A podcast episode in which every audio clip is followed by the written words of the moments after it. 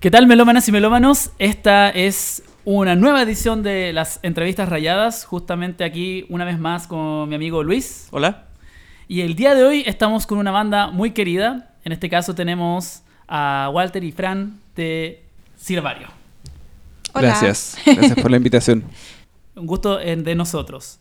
Estimados, eh, la primera pregunta que quiero realizarles el día de hoy es acerca de que me cuenten un poco acerca de la conformación del sonido de la banda. Quiero que lo veamos en temas estrictamente como musicales principalmente, eh, porque independiente de las personas y todo lo que pueda rodear junto a eso, me importa mucho que conversemos acerca de eh, cómo ustedes han logrado encontrar su, eh, su identidad y su sonido dentro de la banda, porque la verdad es que han tenido diversas facetas y de alguna manera abrazan esas, esas facetas. ¿A qué me refiero con eso? De que de alguna manera eh, cuando lo escucho a ustedes, escucho sonidos que son muchas veces orientados más a lo acústico, a lo folk, eh, quizás un poco a lo lo-fi. Eh, y también hemos escuchado también cosas que son mucho más rockeras, que son cosas con, con un punch mayor, eh, que digamos que se orientan mucho más al indie rock de, no sé, una banda como Dinosaur Jr., eh, cosas de ese tipo. Entonces, de alguna manera me gustaría que me contaran cómo ha sido ese proceso de encontrar como su sonido, de experimentar con, con eso, además el, el hecho de que también en vivo hayan conformado también como una banda ya, eh, con diferentes músicos, con diferentes ideas, con diferentes como eh, personalidades. Entonces, de alguna manera, ¿cómo ha sido ese proceso? Eh, yo creo que el proceso fue como... Se basó primero como en empezar a grabar canciones, grabarlas en la pieza, como con guitarra de palo. Entonces eso fue llevando un poco el, el proceso y, y como la creación de canciones. Entonces todo era como con un micrófono de computador, guitarra palo muy despacito, y ir poniendo xilófonos, como todo muy de, de pieza, como no quiero que me descubran que estoy haciendo canciones, Claro. entonces muy así como despacito. Y después eso empezó a mutar en invitar a Francisca a cantar en las canciones. Eso creó nuevas capas eh, y, eso se llevó como un lado medio folk, como Violeta Parra al principio, y, pero lleva como un lado medio Belén Sebastián, yo creo. Eh, y después eso empezó a mutar a que empezamos a tocar en vivo y empezamos a, a tocar con otras bandas que tenían un sonido más fuerte y eso como que nos empezó a soltar y a ver cómo también esas bandas se movían, también como que nosotros nos empezamos a soltar más y empezar a llevar el sonido como a, a algo más rockero, más intenso a rato. Como que, un- como que los incentivó a, a- a tener como cosas más de ese estilo. Sí, como que al principio éramos muy... eh, como que habían pedacitos de distorsión, todo muy, muy, muy despacio, muy, muy segmentado. Pero después ya como que llevamos las cosas más al extremo. Sí, igual, eh, claro, como al principio éramos los dos nomás, eh, también hacíamos con las canciones lo que podíamos con lo que teníamos.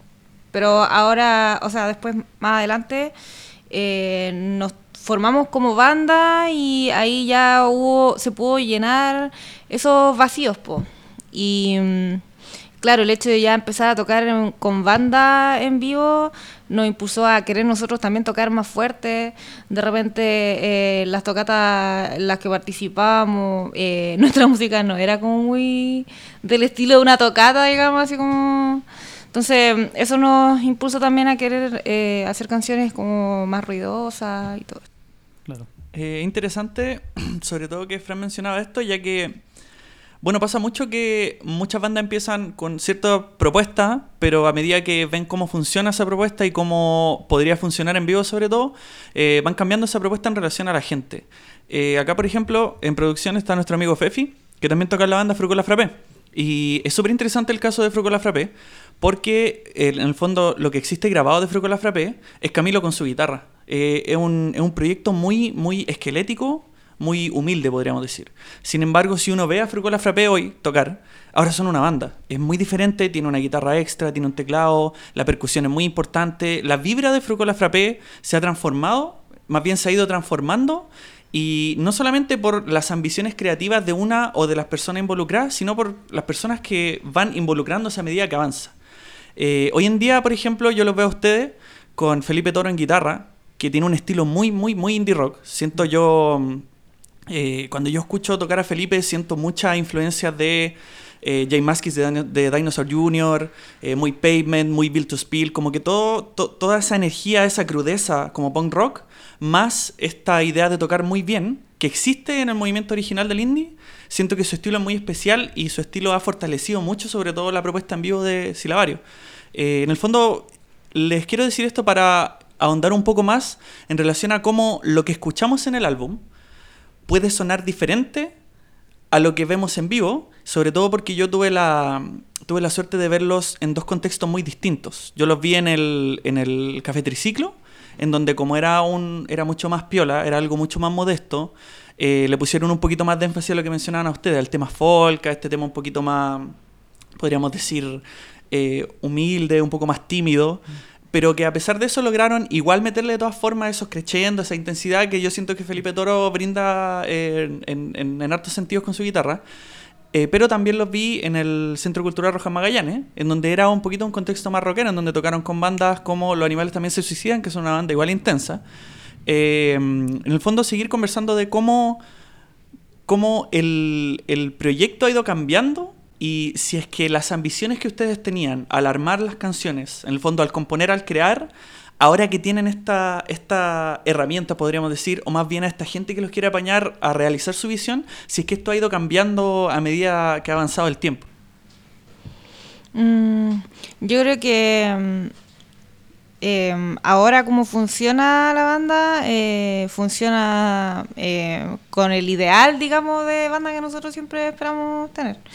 Porque mm, en el fondo se adecua súper bien a esos dos formatos que de cierta manera han hecho que se defina bien lo que es el sonido de silabario. En el fondo, inevitablemente tenemos esos dos polos y también eso se ve reflejado en el disco, al ser dos discos. eh, eh, ambos tienen de los dos elementos, canciones bien rockeras y canciones que son bien, digamos, más eh, de guitarra de palo. Entonces, que nosotros podamos eh, tener una formación actualmente que nos permita en vivo mostrar ambos aspectos es como perfecto para nosotros. Sí, nosotros de hecho en los ensayos sale que, mm, que Toro es nuestra arma secreta actualmente, porque es como la base de... mm, Él permite tomar los elementos que nosotros queremos del disco, pero llevarlo igual ya a otro lado. Como, o sea, todas esas bandas que describiste son sus favoritas, de hecho. Creo que solo faltó Yo La Tengo, que como que ahí él toma todos esos elementos y los y lo mete en, en su guitarra. Como que que, se nota mucho en su proyecto Los Los Estadios Estadios Vacíos. Sí. Estadio Vacío es una banda muy, muy influenciada sí. por Yo la tengo en el sentido de la versatilidad que tiene Sí, ese es como tiene de todo. Sí, tiene todo. Sí, ese disco muy dinámico. Sí, eh, buenísimo. Y mm, de hecho, o sea, cuando nosotros ya es- estamos terminando el proceso del disco, estamos grabando las voces y todo eso, eh, con la Francisca hablamos como el, el toro tiene que ser el guitarrista, como que hay que, hay que mm, convencerlo de que quiera estar en la banda. Entonces le mandamos el disco y él ya le gustaba la banda, entonces fue como ya, démosle.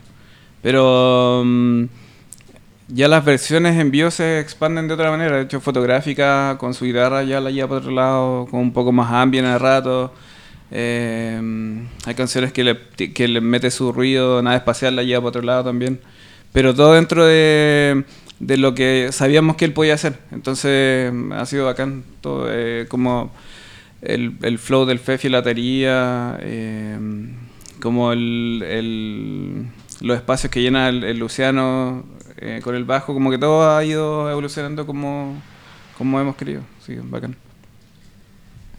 Eh, bueno, bueno, el hecho de que la banda tenga esa facilidad un poco de jugar con tantos sonidos de alguna manera se debe a una melomanía. Se debe un poco a que ustedes son súper fan de la música, pero no solamente de un tipo, porque pasa mucho de que ciertos músicos como que les gusta solo un tipo de género como que le sacan el jugo a todo eso. Como yo tengo una banda de death metal y lo único que escucho es death metal. Eh, pero el caso de ustedes se nota un poco como muchas influencias de muchas partes. Entonces, eh, queremos primero hacerles un regalo. ¿Sí? Ok. Y es un regalo un poco a propósito un poco de la melomanía que, que se nota en ustedes. Claro, es que eh, siento que ustedes siendo una banda igual como tan involucrada, de, de gusto musical tan denso y además coleccionista, Ujú. es difícil regalar. Nosotros, o sea, en la, en la primera entrevista que hicimos que fue Pago Sagrado, para nosotros fue como entre comillas fácil porque Alberto tenía una influencia muy muy clara. Entonces le dimos y fue, bueno, pero con, con usted es un poco difícil, porque cuando Sí. una persona ya es una persona que colecciona música, es difícil regalarle, además que han estado en ese lugar alguna vez en la vida. Eh, yo sé que Walter es fan de Radiohead. Lo estuvimos estudiando. Eh, y si es que le iba a regalar algo de Radiohead, que también es una de mis bandas favoritas, eh, no le iba a regalar un álbum, porque igual es- se- sería jugado, me, me podría equivocar. Así que como primer regalo, eh, de- dentro de esta entrevista queríamos regalarle un EP de Radiohead. Oh, que no sé si será, no sé si cabrá dentro de la categoría de rareza, pero definitivamente Comlac es una pieza que los fans de Radiohead pueden apreciar. Porque Comlac principalmente es Oh, bacán. es una es como esta suerte de mezcla de entre performance en vivo, remixes. De hecho, la canción Mixomatosis se llama Remixomatosis en ese, en ese disco. Eh, porque es una aproximación diferente. Pues. Entonces, como, como decía Raimundo, eh, eh, en el fondo enlazando el regalo a la conversación, eh, se nota que ustedes tienen como una, una afición muy grande a la música. No solo en el coleccionismo, sino que cuando ustedes, cuando ustedes hacen música se nota una diferencia muy grande de influencia. Por ejemplo, como mencionaba Fran, en, la, en el fondo, en las canciones más como del pasado de Silabario, que eran un poquito más simples, con, con equipamiento un poco más precario, yo siento que ustedes tienen una vibra muy Wilco, muy por la por la en el fondo por la sinceridad del proyecto, sobre todo en, en- en trabajos como micropaisajes, yo siento muy Neutral Milk Hotel, por ejemplo. Eh, por- y en el fondo, Neutral Milk Hotel es una, eh, eh, puede ser la banda de indie folk más importante de la historia porque, por su simpleza, porque en el fondo los acordes simples, la ejecución simple, el lirismo muy entendible, como que convence. El poder de convencimiento de esa banda está basado en la simpleza. Y después como avanzamos a la hora, eh, lo malo va a pasar y hay más, hay más. No solamente hay esa base, sino que también hay, yo siento que hay pavement, hay, no sé, por ejemplo, eh, me, me- me suena mucho a Silver Juice también, como mundos del indie, pero un todo. No solamente un indie rock, no solamente un indie folk, sino que tomar el, el- el indie como esta suerte de matriz, ma- eh, matiz creativa y explorarla así en su totalidad. En el fondo, como si pudiéramos conversar de sus influencias y cómo, mm, eh, cómo los artistas que ustedes admiran los motivaron para crear y cómo ustedes creen que termina siendo eso. Porque, por ejemplo, cuando hablábamos con, con Alberto de Vago Sagrado, él nos decía que él quería sonar como Sonic Youth. Ese era su objetivo. Él quería sonar como Sonic Youth, nada más. Pero no suena como Sonic Youth. Y eso es Vago Sagrado. Y en el fondo, esa, al intentar imitar un sonido de Sonic Youth, él creó una banda nueva, porque él creó el sonido de Vago Sagrado. Entonces, conversar como. Porque yo conozco mucho las influencias, pero es muy distinto desde afuera a cómo el artista en sí escucha música y cómo, Cómo lo que articula, de escucha. manera, cómo articula Claro. esa influencia en la música. Porque no es solamente como tomar un sonido o tomar una progresión de acordes simplemente, sino de que hay ciertos elementos quizás que le hacen sentido de ciertas bandas y las utilizan. Sí. Entonces, ¿cómo articulan eso al momento de crear? Eh, hoy primero, gracias, muchas gracias, no lo tenía, bacán. Bacán. Eh, me gusta mucho. Eh, yo creo que, o sea, de hecho, de todas esas bandas eh, que nombraste, de todas eh, hemos tomado cosas o las escuchamos harto. Eh, yo creo que al principio, el Neutral Milk Hotel fue como quizás de las bandas que más con las que me, solté como a, hacer música. Eh, y como todo ese, colectivo de Elephant Six y todo eso, entonces como el hacer canciones con guitarra de palo y con poquitos elementos medio psicodélicos, eh, como que esa fue un poco la base. Quizás yo creo que eh, como funciona Silabario es que tomas eh, elementos, pero mm, más como sensaciones más que el sonido mismo. Porque yo soy bien malo en el, en el lado técnico de las cosas. Entonces, como que no voy a pre- preocuparme de, mm, de que el sonido de tal guitarra yo lo pueda igualar. Me, me preocupa más como que el feeling que me produjo una canción o una banda yo lo pueda... Como la vibra un poco. Claro, claro. Como eso me interesa mucho más. Eh, y sí, pues en, en- en la banda hay, eh, está Pavement también. Eh, de hecho me pasó algo co- como con Silver Juice que lo, que lo empecé a... O sea, lo escuché en su momento, pero como que no me metí nunca tanto. Y ahora cuando salió el disco de, mm, de Purple Mountains hace poquito, y como que toda la muerte de, de David fue como, como mm, que de hecho cuando lo escuché el disco fue como, bueno, esto es como, es un disco increíble, tiene el- como la- el mismo peso que nosotros queremos tener en cuanto a letras versus sonido y feeling. Se identificaron en el Sí, fondo con de hecho eso. fue como... eh, de hecho mi, mi polola estaba chata porque yo creo que escuché ese disco cuatro veces seguidas, así como que no lo voy a creer. Eh, y yo creo que, que así funciona un poco Silabario, más como feeling... eh, el feeling viene primero y después como generalmente trabajamos con gente que igual cacha más de sonido y cosas técnicas y yo como que puedo explicar algo y ellos van sacando el rollo y, y nos ayudan a ir eh, mutando y logrando eso. Sí. Igual sí, en el disco se nota eso de que mm, las canciones como se fueron desarrollando en la medida que eh, fuimos armando la banda y tocando, participando tocata y todo. eh, después cuando nosotros grabamos el disco queríamos que las canciones tuvieran el feeling que tenían cuando las tocábamos en vivo. Entonces eso aportó harto a lo que es el disco hoy, po, ese feeling que tiene. O sea, eh, por otro lado, nosotros teníamos como algún, algunas cosas claras, como queríamos que el disco, a diferencia de Micropaisajes, por ejemplo, no sonara tan lo-fi y que sonara como más hi-fi. Más desarrollado el sonido. Eh, eh, por otro lado, queríamos que, bueno, igual siempre una de las influencias como clásicas, quizás no tan como indie, eh, en la Velvet, nosotros igual eh, teníamos hartas influencias como de bandas setenteras, que a nosotros nos gusta mucho eso, y como que quisimos poner esos elementos en el disco. Por eso también como que hay canciones en las que nos preocupamos que las voces sonaran como, como más sucias, o sea, como Claro. más antiguas. Una O crudeza. una crudeza, Sí. como que hay una distorsión, pero muy chiquitita. Sí. Claro, claro. Y también así como baterías medias Phil Spector. Son como pequeños guiños que tenían eh, las canciones que nosotros siempre supimos que queríamos como abordar esos elementos. Y eso se ven reflejados en el disco, sin embargo no sé si ahora lo utilizamos tanto como para tocar en vivo, pero aún así nos gusta cómo estamos sonando ahora, así como si se hace la comparación disco y cómo tocamos en vivo. Eh, nos gusta harto lo que se da, así como entre toda la banda. Y en cuanto al disco, eso, en cuanto a los sonidos, eh, también las canciones tienen hartos juegos de voces, eh, por lo mismo queríamos como que tuvieran un feeling así como... parecido a lo que era en vivo y de repente tener coro, ese tipo de cosas como que impulsa eso. Y también el hecho de que el disco haya sido grabado eh, como a la antigua, de así como todos sonando al mismo tiempo, todos tocando al mismo tiempo, en vez de estar grabando las pistas así como individualmente por separado, también aportó a, a eso. Ya que están hablando del disco, justamente mi- quiero hablar sobre ese tema, específicamente porque me llama mucho la atención cómo está presentado el disco, porque de alguna manera entiendo de que el disco tomó harto tiempo en crearse, de alguna manera son ocho años me parece, algo así, como que fueron muchos años de... ¿Cuánto no tiene que haber sido? ¿Cuánto? Como desde... el- Cuatro años, Sí, como años. cuatro Ah, años. ya, ok, cuatro años, me exageré con ocho entonces, Sí. cuatro años, pero hartos años, me refiero como, claro. harto tiempo, no fue Sí. como una temporada, me refiero. No.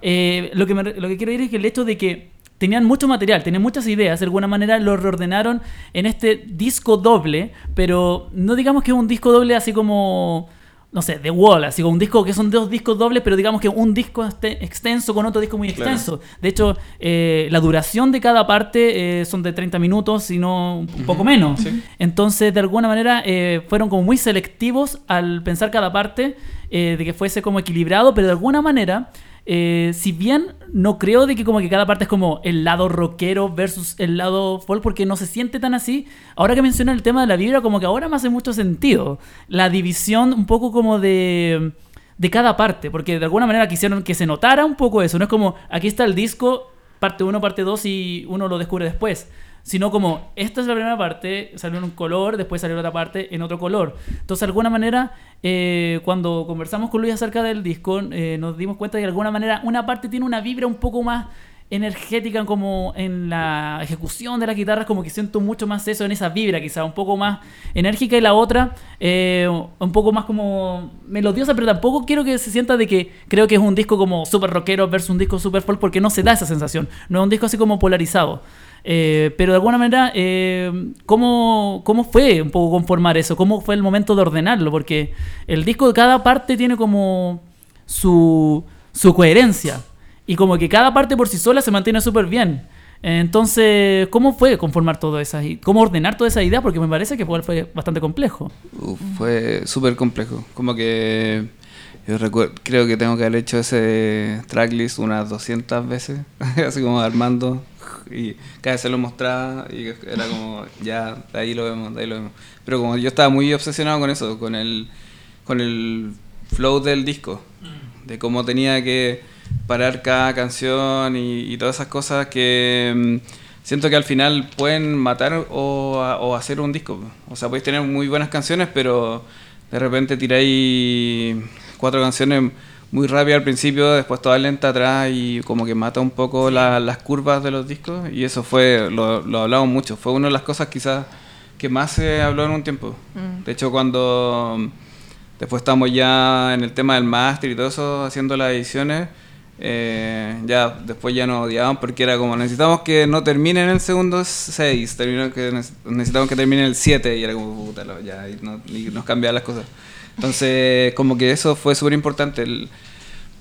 Más que el. Eh, yo creo que lo que se trató de hacer era como un flujo de historia más que. O sea, un, dentro del disco más de un, como una narrativa de. No necesariamente personajes, pero como del de como estar mal eh, y estar luchando con eso y después estar un poco mejor, como que ese era más el feeling y después nos dimos cuenta de que eh, eso hacía de que tuvieran las canciones como un poco más eh, rápidas o más duras en un lado y las otras estuvieran como las canciones que hablan más como de estar bien y como de, de, de paz y esas cosas, que estuvieran en el otro lado del disco. Pero no tenía que ver tanto como tiremos estas para este lado porque producen esto y estas por acá porque producen esto otro, sino que eh, era más el, flujo de las, de las canciones mismas, como más que, el, más que un llevar un, un disco así como este es el disco rockero y este es el disco... Claro, porque en, realidad no... Eh, tenía más que ver como con con que tuviera una velocidad constante del disco. Entonces, eh, yo creo que es lo que más trabajamos, yo creo, hasta que nos odiaron en, los productos. Sí, igual eh, escuchamos con hartos discos, hartos discos dobles también, como para saber cómo se llevaba a cabo el orden y también eh, teníamos como identificado cuáles son los discos que a nosotros nos gustan harto, que sabemos que podemos escuchar como de principio a fin. Y, cuál era el feeling que queríamos conseguir con cada disco también, pues porque... El patrón común. Claro, porque en el fondo, eh, si bien son dos discos, eh, los dos no tienen el mismo feeling, eh, habría sido eh, súper, no sé, eh, fome que se hubiese querido como lograr que ambos tuvieran como el mismo ritmo. Entonces, la idea era que, claro, es, si bien es, es un puro disco, son dos discos distintos, pero que no son independientes el uno del otro. Y conseguir eso fue difícil. Y por otro lado, en cuanto al concepto en general del disco, eh, nosotros teníamos claro que queríamos que un disco fuera triste y que el otro fuera feliz. Sin embargo, tampoco lo íbamos a llevar al extremo de que fuera solo triste y solo feliz, sino que cada uno tenía que tener elementos de, del otro. Y de repente esos patrones ayudaron a que nosotros pudiéramos armar lo que fue eh, el track finalmente. Sí, además que era como lo que nosotros creíamos que era más triste o más feliz, porque en realidad después cuando pasamos el disco, o sea, cuando ya salió el disco era como gente decía como, hoy el disco uno es triste y el otro es más triste. Entonces como que en realidad eso no lo podéis controlar, pues, pero era como con nuestra, nuestra visión, de, lo que es triste y lo que es feliz. Claro. Claro, es interesante hablar de eso porque cuando estábamos comentando el, como preparando la entrevista con Raimundo, em, claro, Raimundo como que, eh, llegamos a la conclusión de que efectivamente pues, hay un motivo artístico para el uno y hay un motivo artístico para el dos. Pero sin embargo, no se casa con ninguno. Como que no hay temas solo rockero, no hay Claro. temas solo folk, sino que Mm. Como mencionaba muy buena la metáfora, como que abraza en relación a la portada, lo- lo- los géneros se abrazan y los motivos se abrazan. Eh, y se nota en el fondo cómo la portada del álbum tiene, una, tiene un peso y se, se representa visualmente eh, en relación al disco.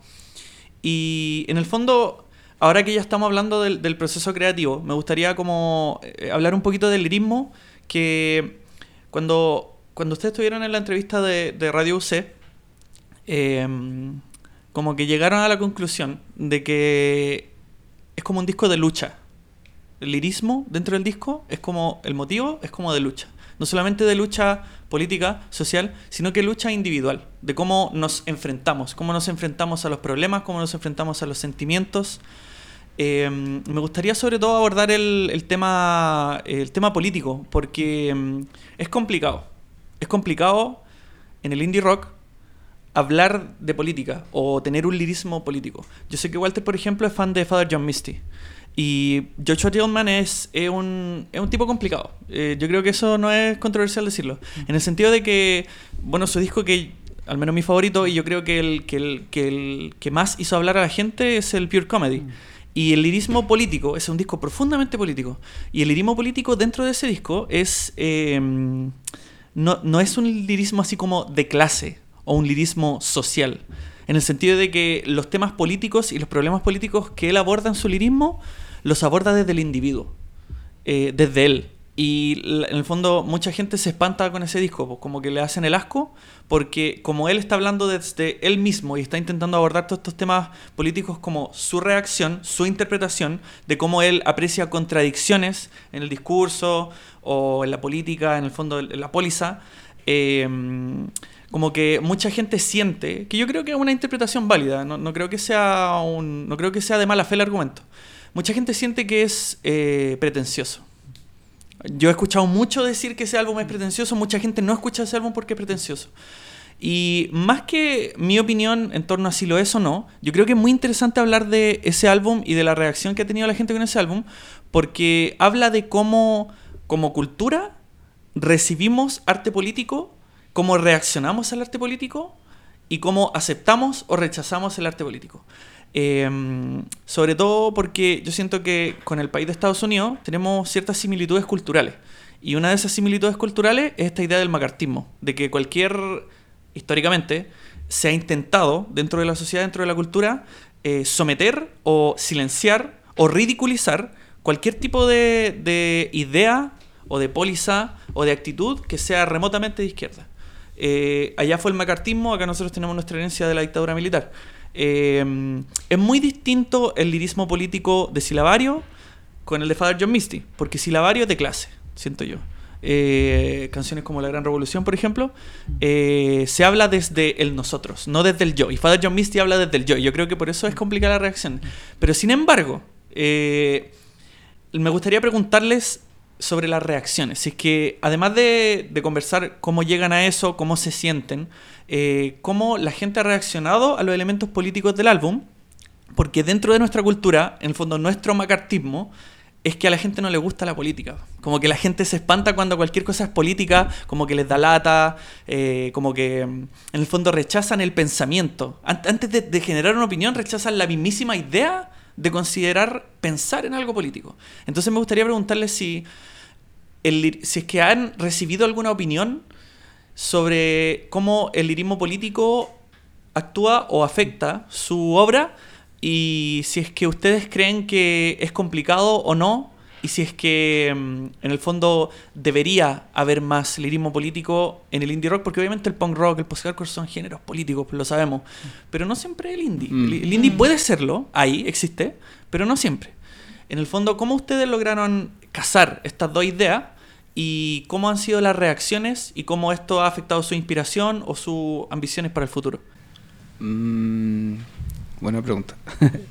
Eh, yo creo que ha sido... mm, eh, o sea, de hecho, como el- eh, en, un, en un momento cuando estábamos haciendo el disco, yo creo que escuché mucho eh, Fire Your Misty y, co- y como mm, es- esa, ese intento de, mm, claro, de hablar como de la sociedad y todo, pero naciendo de uno, eso, eh, yo creo que eso también está, por ejemplo, en Envejecer aquí, como, como que se trata de... mm, opinar de lo que está pasando, pero tiene que ver con un miedo eh, propio de qué te va a pasar cuando, cuando estés viejo, porque vas a estar ultra cagado, ¿cachai? Y el sistema te va a hundir más.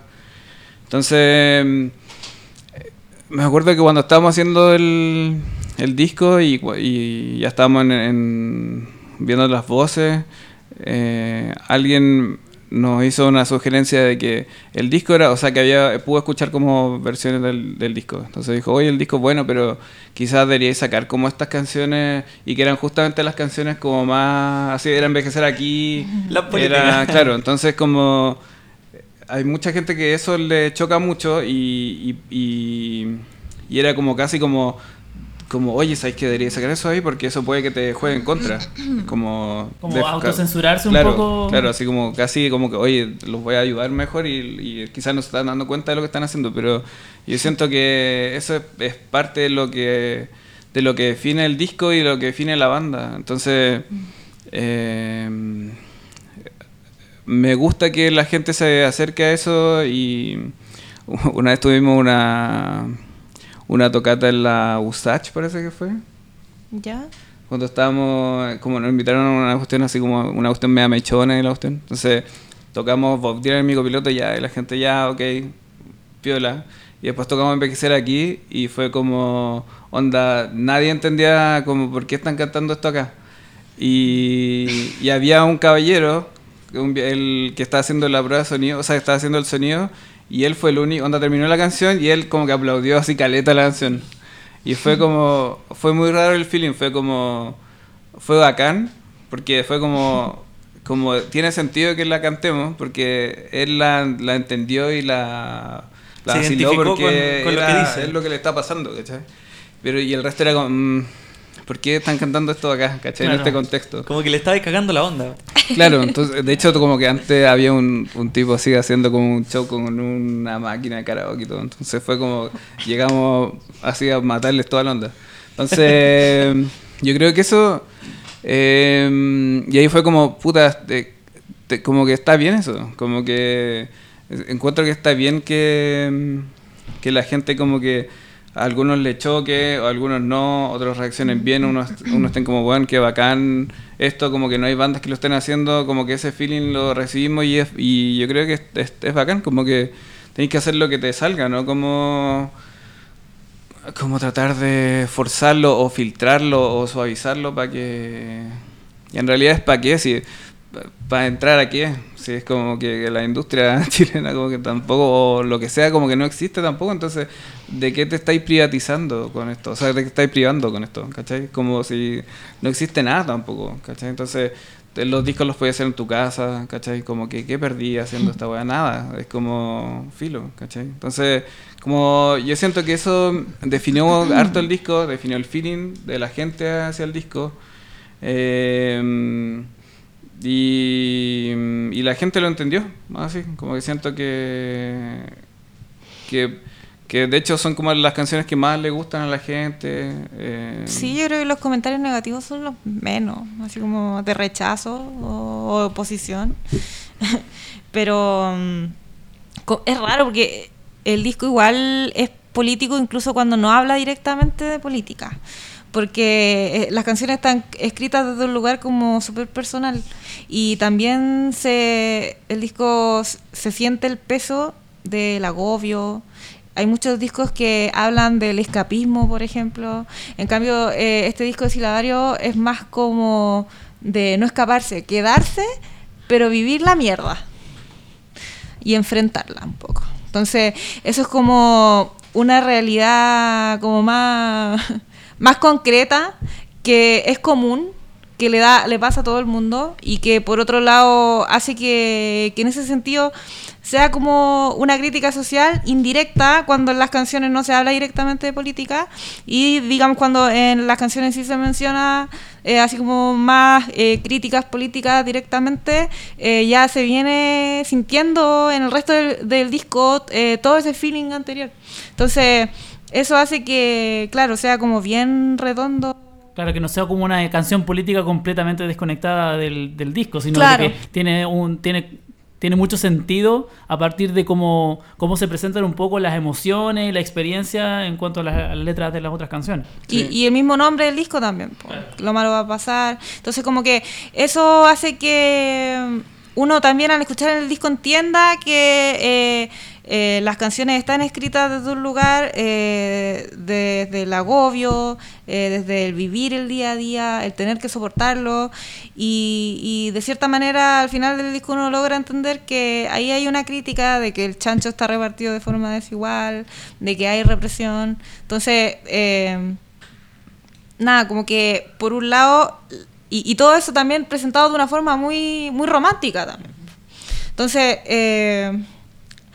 todo eso hace que muchas personas al escuchar el disco, eh, si bien está el lado político, igual enganchan más con el pop, con, las letras más de amor eh, o de desamor y han sido los menos los comentarios eh, negativos.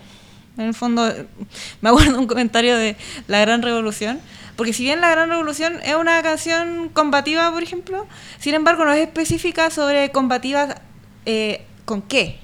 A diferencia de, por ejemplo, eh, Envejecer aquí, que es una canción que habla de la AFP o, del, envejecer, sin embargo, la gran revolución no es tan específica en ese aspecto.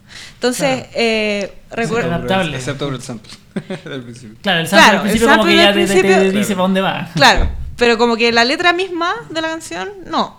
Entonces, eh, nosotros eso fue uno de los primeros singles que nosotros presentamos antes de lanzar el disco. Y tuvimos un comentario, me acuerdo, en YouTube, así como, ay, em, como, eh, ¿cuál es la necesidad de retomar así como luchas, luchas antiguas, así? Como, como, cosa, como un comentario de ese estilo. Y, ahí como que se generaron discusiones, me acuerdo, entre varios comentarios. Pero más allá de eso, no. Em, igual es bueno saberlo, porque quizás estamos cambiando un poco. Quizás estamos cambiando un poco como cultura. Em, lo mencionaba porque, eh, claro, como, como, como inicié la pregunta, eh, ustedes mencionaron que es como el lirismo del disco es como de lucha. Y gran parte de eso, también basándonos un poco en la entrevista que dieron Radio C, em, les preguntaron por la simpleza del lirismo. Lo que igual es una pregunta complicada porque los géneros que están involucrados acá son géneros de lirismo muy simples. No es algo nuevo, no es algo así mm. como extraordinario el lirismo simple en el indie. Mm. Es normal. Em, y dentro de eso, como que ustedes mencionaron que, claro, nuestro lirismo es simple porque nuestra, en el fondo, lo que queremos evocar, nuestro lirismo se trata de la cotidianidad, se trata de la realidad. Y no tiene sentido que nosotros intentemos embellecer nuestro lenguaje cuando la realidad en el fondo estoy como parafraseando, cuando la realidad que queremos representar no quiere ser embellecida o no tenemos intención de embellecer la realidad que queremos representar.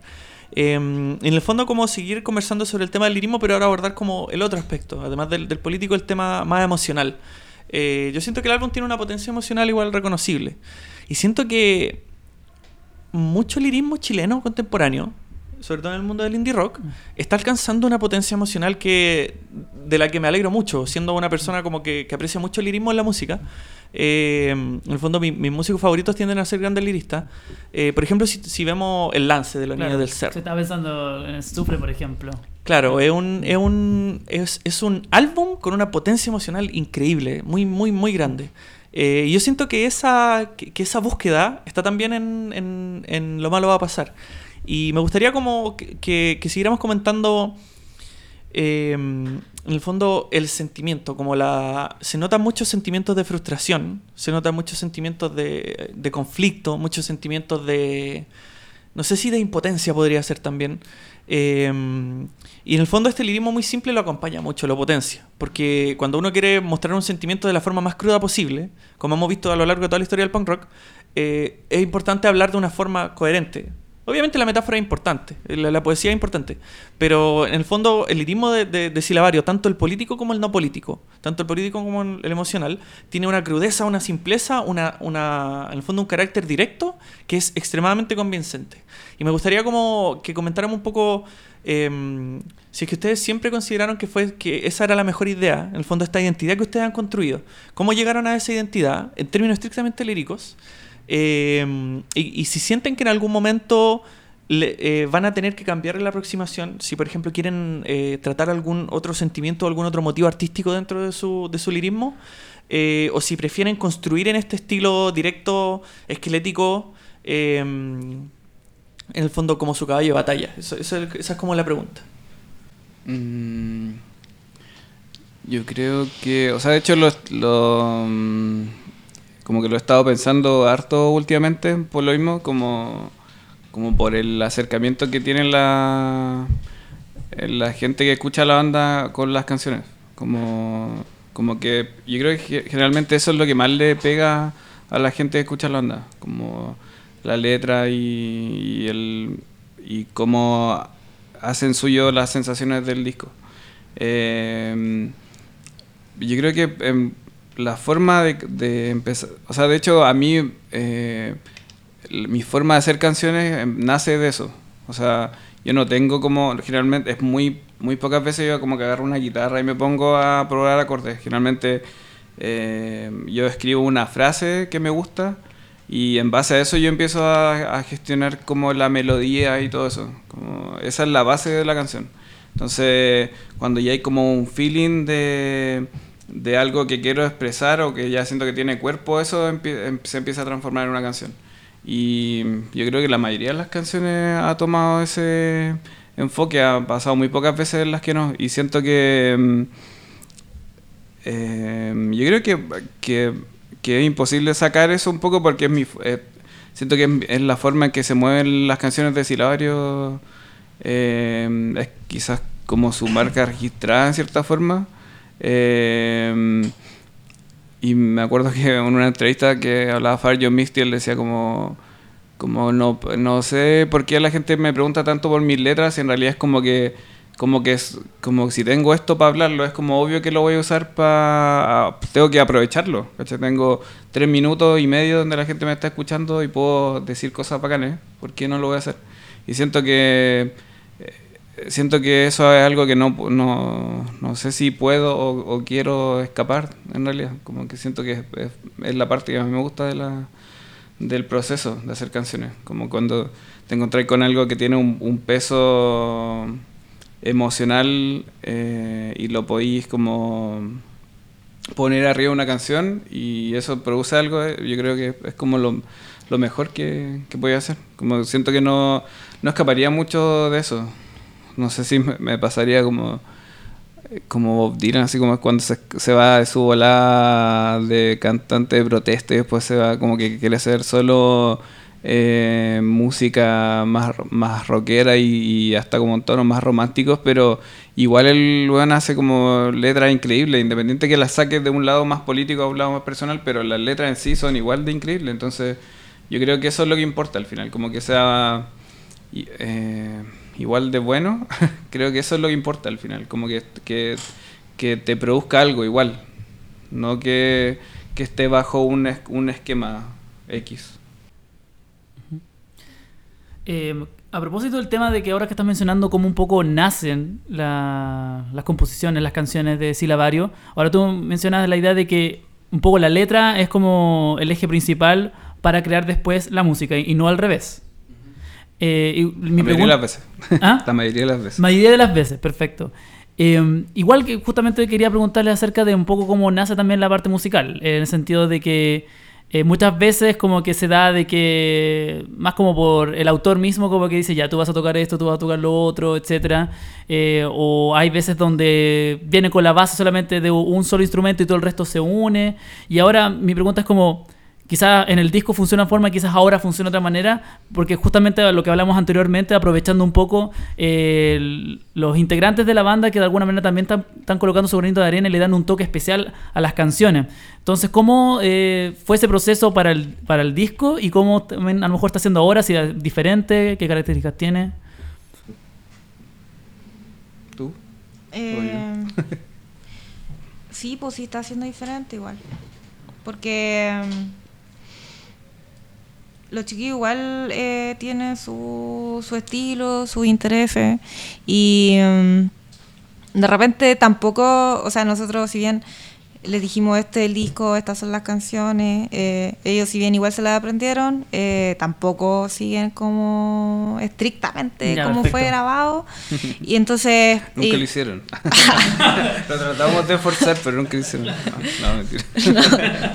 No, pero eh, bacán, pues, porque igual eh, ellos han podido así como acoplarse a la idea de las canciones. Pues y al final eh, no tienen por qué ser igual, pero hay una idea en concreta y, y la idea es que eso se pueda, digamos, eh, hacer cuando tocamos. pues.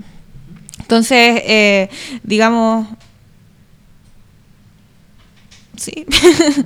Sí, o sea, ahora pasó como. O sea, con el, con el disco pasó que era.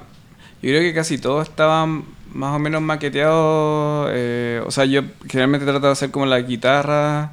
El bajo nunca lo, lo hacía. eh, y, las, y las baterías tenía como los, los ritmos básicos de lo que quería. Pero después el batero y el bajista hacían como su versión de lo que. de lo que terminaba siendo la canción. Entonces, como que ellos le ponían la, la parte final.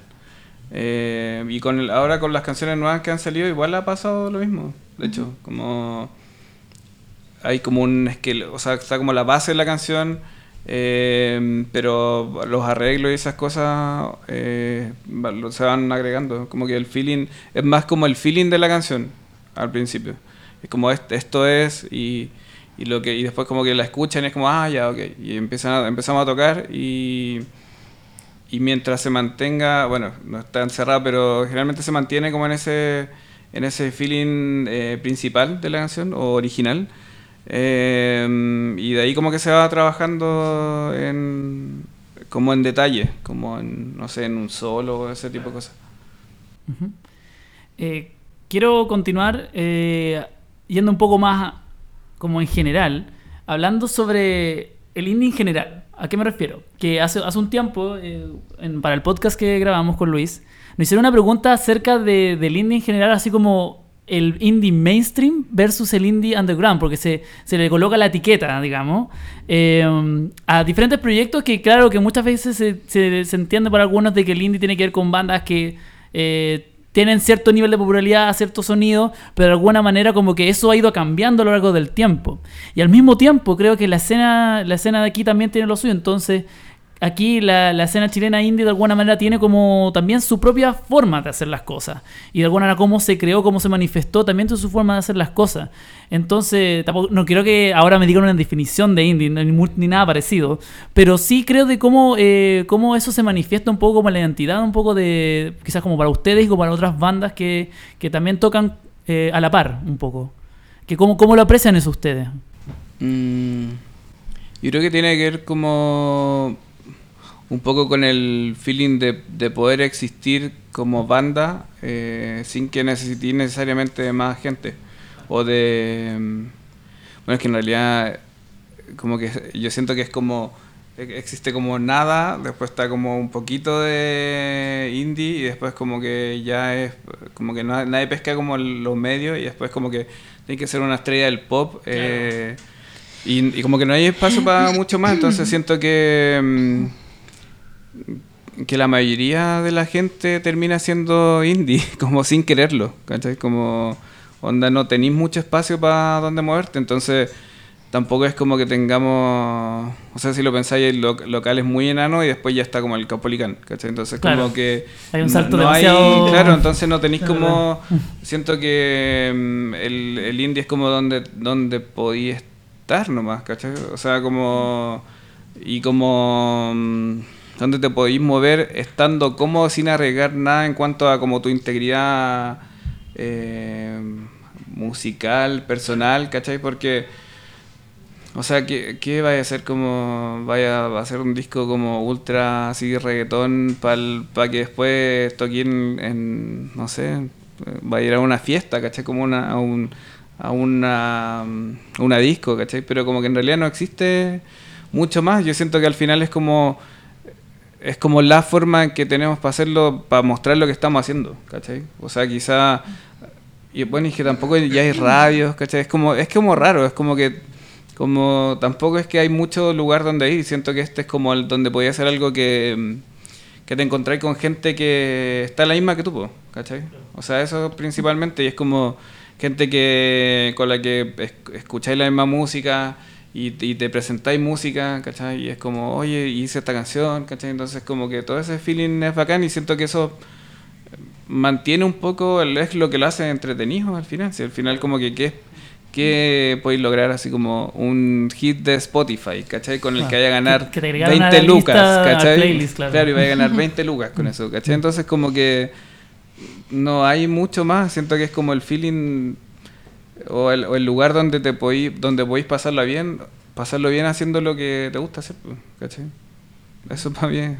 Eh, es súper interesante hablar sobre este tema sobre todo hablando así como, no sé si necesariamente de la escena, pero definitivamente como grupos de bandas, mm. interacciones entre bandas, porque un elemento muy, muy, muy importante del, del indie clásico, de, esa oleada noventera, de Pavement, de Bill to Spill, donde se metió Dinosaur Jr. también, eh, es que eran bandas que se apañaban mucho, eran bandas muy cercanas en el sentido de que ellos mismos, completamente ajenos voluntariamente separados a la industria de la música, hicieron una escena, hicieron un mundo en donde uno podía tocar, uno podría lanzar su disco, que tu disco lo escuchen, y en el fondo ese, mismo concepto indie de la independencia eh, se manifiesta en distintos lugares.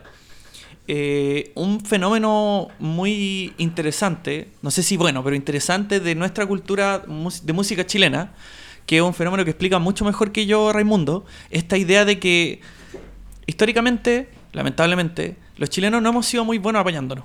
En el sentido de que las bandas que existen no han sido, históricamente hablando, no en el sentido de que, sea imposible, pero no han sido capaces de crear lazos y de crear escenas y de crear mundos, en el fondo entidades, para protegerse, para expandirse, para escucharse, para apreciarse. Y ese, ese mismo problema, ese mismo fenómeno social, es algo que los argentinos han sido mucho mejores que nosotros. Eh, si uno mira la historia de la música argentina, sobre todo en el rock y el pop, los argentinos tienen todo. Los argentinos tienen escena de New Wave, ochentero. Los argentinos tienen esta escena de que ha sido esta década sobre todo, esta escena como de indie rock con post-punk revival de bandas como El mató a un policía motorizado, Tobogán Andaluz. Eh, los argentinos también en el 2000 tuvieron una escena muy, muy, muy fuerte de hardcore melódico. Entonces como que uno mira, ¿qué, qué tan distintos somos? ¿Por qué no podemos lograr eso? Y en el fondo como que Raimundo explica muy bien ese, ese fenómeno y me gustaría conversar eh, entre todos. Y yo siento que lo contrario de ese fenómeno que ha sido un problema de la cultura chilena pasa con Silabario y fue muy lindo, fue muy... Em, en el fondo fue algo que yo aprecié mucho cuando lo fui a ver al Centro Cultural Rojas Magallanes, eh, ver cómo todas esas bandas, sobre todo Simón, ustedes, em, tenían esa como amistad, que va más, más allá de tocar el mismo género, va más allá de ser músicos, va más allá de ser un tema así como de oficio, sino que es un tema de personas, es un tema humano y un fenómeno muy interesante. Eh, ver, ver cómo Simón se subió a tocar una canción con ustedes, sobre todo considerando que él fue parte de este proyecto en algún momento, eh, como tú te subiste a tocar una canción con él cuando él estaba tocando solo, eh, y me gustaría que en el fondo comentar cómo ha sido su experiencia ¿Y qué opinan sobre este fenómeno? En el fondo, ¿cómo, si es que ustedes encuentran que, en mi opinión, ustedes son una excepción? Y muchas bandas, sobre todo ese mundo de la escena musical de la Florida, es como, un, es como una suerte de, golpe en contra de este fenómeno súper penca, súper negativo que tenemos como en la historia de la música chilena. Y en el fondo comentar ese, ese tema. Creo, creo que quizás ha habido ciertas excepciones, como cuando hice un video sobre el indie hace unos años atrás, eh, mencionaba de que quizás podríamos asemejarlo como la escena trash de los 80 un poco que ahí también existía como una especie de comunidad, que de alguna manera ahí es como que las bandas se conocieron unas con otras y que hasta el día de hoy tienen como una amistad. Eh, si bien a veces también los medios tratando un poco de organizar un poco como géneros, como aquí está la escena no sé cuánto, antiguamente creo que y en especial en los 90 generaba mucho, era mucha competencia entre bandas, como eran los sellos, lo dominaban todo, estaban en TV y estaban como la pelea por el videoclip, ¿cachai? Que fuese como top one en el ranking, era competitivo. En cambio aquí no está la competitividad en juego. Porque todos ganamos cuando estamos en toda la, en la misma. Entonces, quizás como eso yo creo que hace como una de las virtudes un poco del indie. Eso, quería como sumado a la pregunta de Sí, o sea, mm, yo creo que tiene que ver exactamente con lo que decís tú, como este... Eh, no hay un premio, ¿cachai? Claro. Eh, el premio es como... Me acuerdo que una vez estábamos hablando con el, con el Javi extinto, de, de Animal Extinto. Eh, y él y estamos, íbamos a ver a El Mató. Y me le decía, puta, como que uno no se da cuenta que en realidad, como cuando tú estás haciendo canciones, como que ya que haya gente que, que se preocupe por tus canciones y que la escuche ya igual es, es como, es lo que importa de la cuestión, ¿cachai? Em, y como y como eso de repente se te puede ir olvidando, ¿cachai? Como si al principio, o sea, eso es lo que importa, como hacer canciones, si después alguien conectó con esas canciones, bacán y eso ya es un regalo, ¿cachai? Entonces como que siento que mm, ese feeling está y que es como el primordial de las bandas, porque en realidad no tení, como decís tú, como no hay un número uno esperando a que salga en en MTV, ¿cachai? No hay un sello que esté presionando para que, oye, eh, no, no estoy con estos locos porque en realidad ellos son tu competencia y tú, solo tú puedes estar arriba. Esa usted no existe, ¿cachai? Entonces, siento que mm, ese, mm, ese amor por... Al final yo creo que al final es amor por la música, ¿no? Eso es lo que une todo, ¿cachai? Así como puta, con el Simón, bueno, estuvo en la banda, ¿cachai? Como que nos apañó en el, en el sentido cuando no teníamos batero y él fue como, bueno, yo estoy con ustedes, eh, eh, participó en canciones del disco, así como metió cosas, ¿cachai? Entonces como que siempre la base fue eso, como apañarse y, y, entender que, lo, que al final eso es lo importa, estáis haciendo canciones y si encontráis un grupo de gente con la que podéis hacerlo mejor y podéis pasarlo mejor, como que ¿por qué no lo voy a hacer si no, no hay nada que... No hay ningún premio que se esté repartiendo, ¿cachai? Entonces, como... Esa es la base, ¿cierto? Sí, igual... Eh, y el, el apañe, en el fondo. Porque si tú no soy una banda que llena así como, no sé, pues Matucana 100, así como la sala Bunster, ¿cachai? Soy como una banda que toca en Rojas Magallanes o en otros espacios que son más chicos pero que si bien son súper bien aprovechados por esas bandas chicas, pues, y igual nosotros nos hemos dedicado como a armar tocatas con bandas que a nosotros nos gustan. Eh, en el fondo se trata de hacer lo que queramos. Así como armar una tocata que a nosotros nos guste, que nosotros sabemos que eh, la vamos a pasar bien, que no es solo como querer ir, tocar y, que vaya gente y, y, que digamos eso sea para nosotros el, el concepto de que hoy que resultó bien la tocata. Claro, y vender dos poleras. Así como claro, en el fondo no, no, no se, no se trata de ese lado, se trata de... Porque, por ejemplo, nosotros igual la pasamos bien ensayando, eh, nos ponemos contentos cuando eh, tenemos tocata y vamos a tocar, nos gusta organizar tocata, y por lo mismo nos gusta invitar a bandas que, que, que nos gusten. Y en las últimas tocatas que hemos hecho se ha dado harto que han sido bandas a las que también les gusta harto Silabario. En la última tocata en la que estuvimos, bueno, nosotros eh, ya habíamos tocado hartas veces en Rojas Magallanes, que a todo esto es un espacio que ha ido cambiando también, porque ahora está súper bien equipado en comparación a como era antes. Eh, de repente a ellos les faltaban cosas, nosotros teníamos que llevar, qué sé yo, a tril de algo, o qué sé yo, y de cierta manera ese espacio también ha, ido creciendo como para que se puedan eh, armar buenas tocatas ahí. Y en algún momento, bueno, hace hartos años ya, nosotros eh, estrenamos ahí un video de una canción navideña y una de las bandas que nosotros invitamos ahora eh, había ido en esa oportunidad y cuando tocaron lo contaron. Entonces, Los nublados. Sí.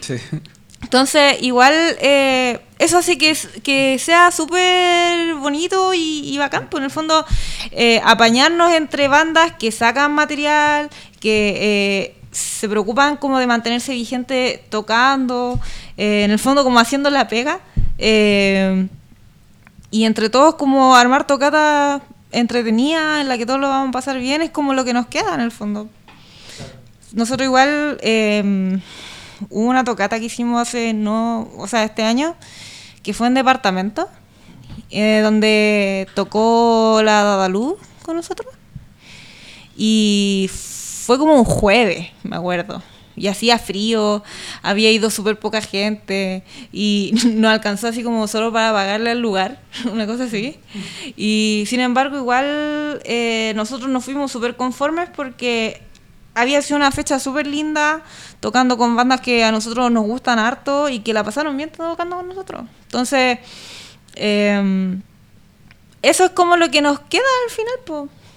Y irnos con una sensación bacán de que, aparte de que eh, hicimos la pega bien, qué sé yo, de que en ejecución eh, tocamos bien, em, después de haber ensayado, qué sé yo, que además la tocata que organizamos haya funcionado bien en todos los aspectos y que el resto de las bandas que participan la pasen bien con nosotros, pues.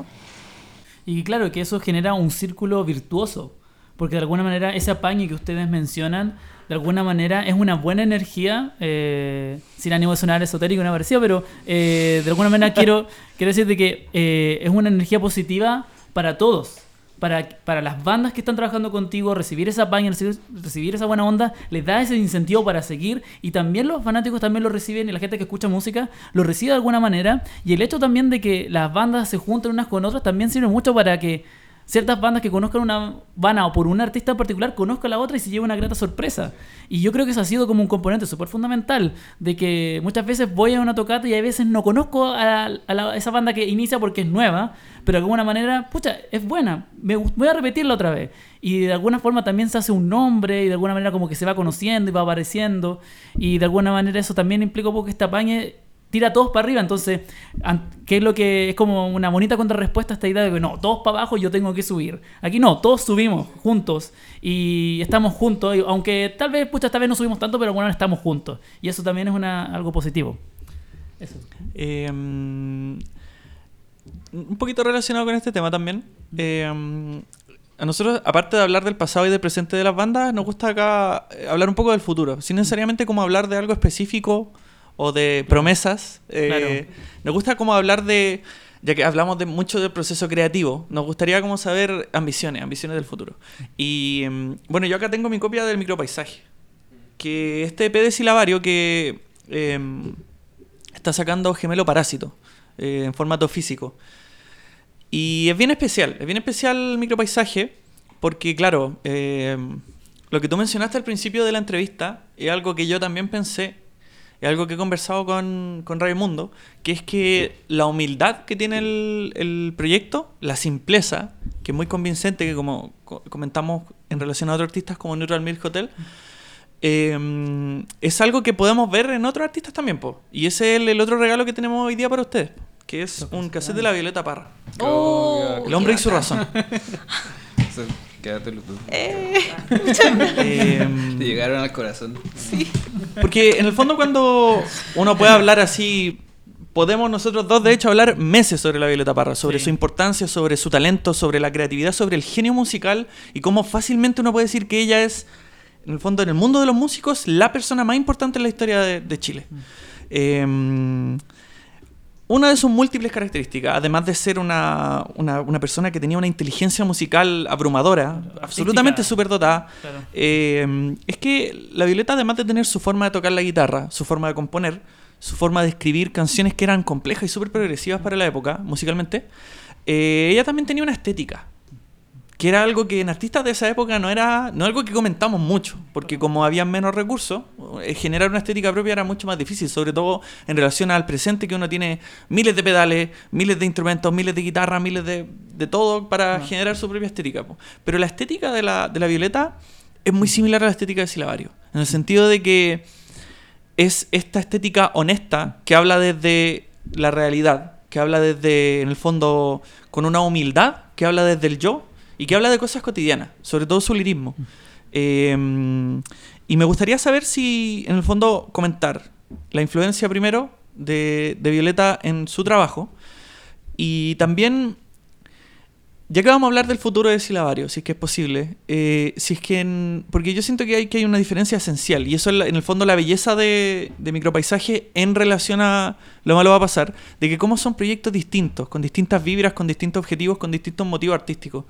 Eh, si es que esa influencia podría ser retomada de alguna forma, si es que ustedes en el fondo siguen... eh, podríamos decir, recogiendo recursos desde el, desde el repertorio de Violeta. ¿Y cuáles son sus ambiciones? ¿Cuáles son sus objetivos? ¿Qué los motiva? ¿Con qué están metidos? ¿Y cómo esto podría afectar eh, a Silabario en el futuro? Eh, O sea, yo creo que sí, que Violeta Parra, eh, o sea, de hecho, sobre todo en el micropaisaje, está ultra metido. O sea, hay un. Mazurki Cavernica es como. es, eh, fauna, básicamente. Como que eh, yo creo al principio es, eh, es- puta, yo creo que es de la quizá la banda que una de las que más involucró eso, como Mm. como el meternos en hacer canciones y mm, porque es raro como el acercamiento con Violeta Parra porque uno la ve y uno el, el primer el primer feeling es como que es algo con el que te podéis sentir identificado y que es como un es como muy panqueta Violeta Parra. Como el feeling de yo lo puedo hacer. O como, o- pero un buen feeling de yo lo puedo hacer es como bacán. Pero apenas tú te metí es como bueno es única. Como que nadie lo nadie lo podría hacer como ella. Pero sí te da sí te motiva a, a A querer hacer empujón. cosas. Sí a querer hacer cosas. Y y, y el EP está, está hecho de esa forma, pues, como con poquitas cosas, con guitarra de palo, el micrófono, así todo muy low-fi, pero, pero está hecho de... eh, sí, yo creo que es un, es un guiño grande en, ese EP. Igual, eh, eh, la Violeta. la Violeta, igual siempre se habla lo mismo, de que ella eh, quiso como rescatar estas raíces folclóricas en la música chilena, cuando un poco se estaba como desarrollando más la música popular.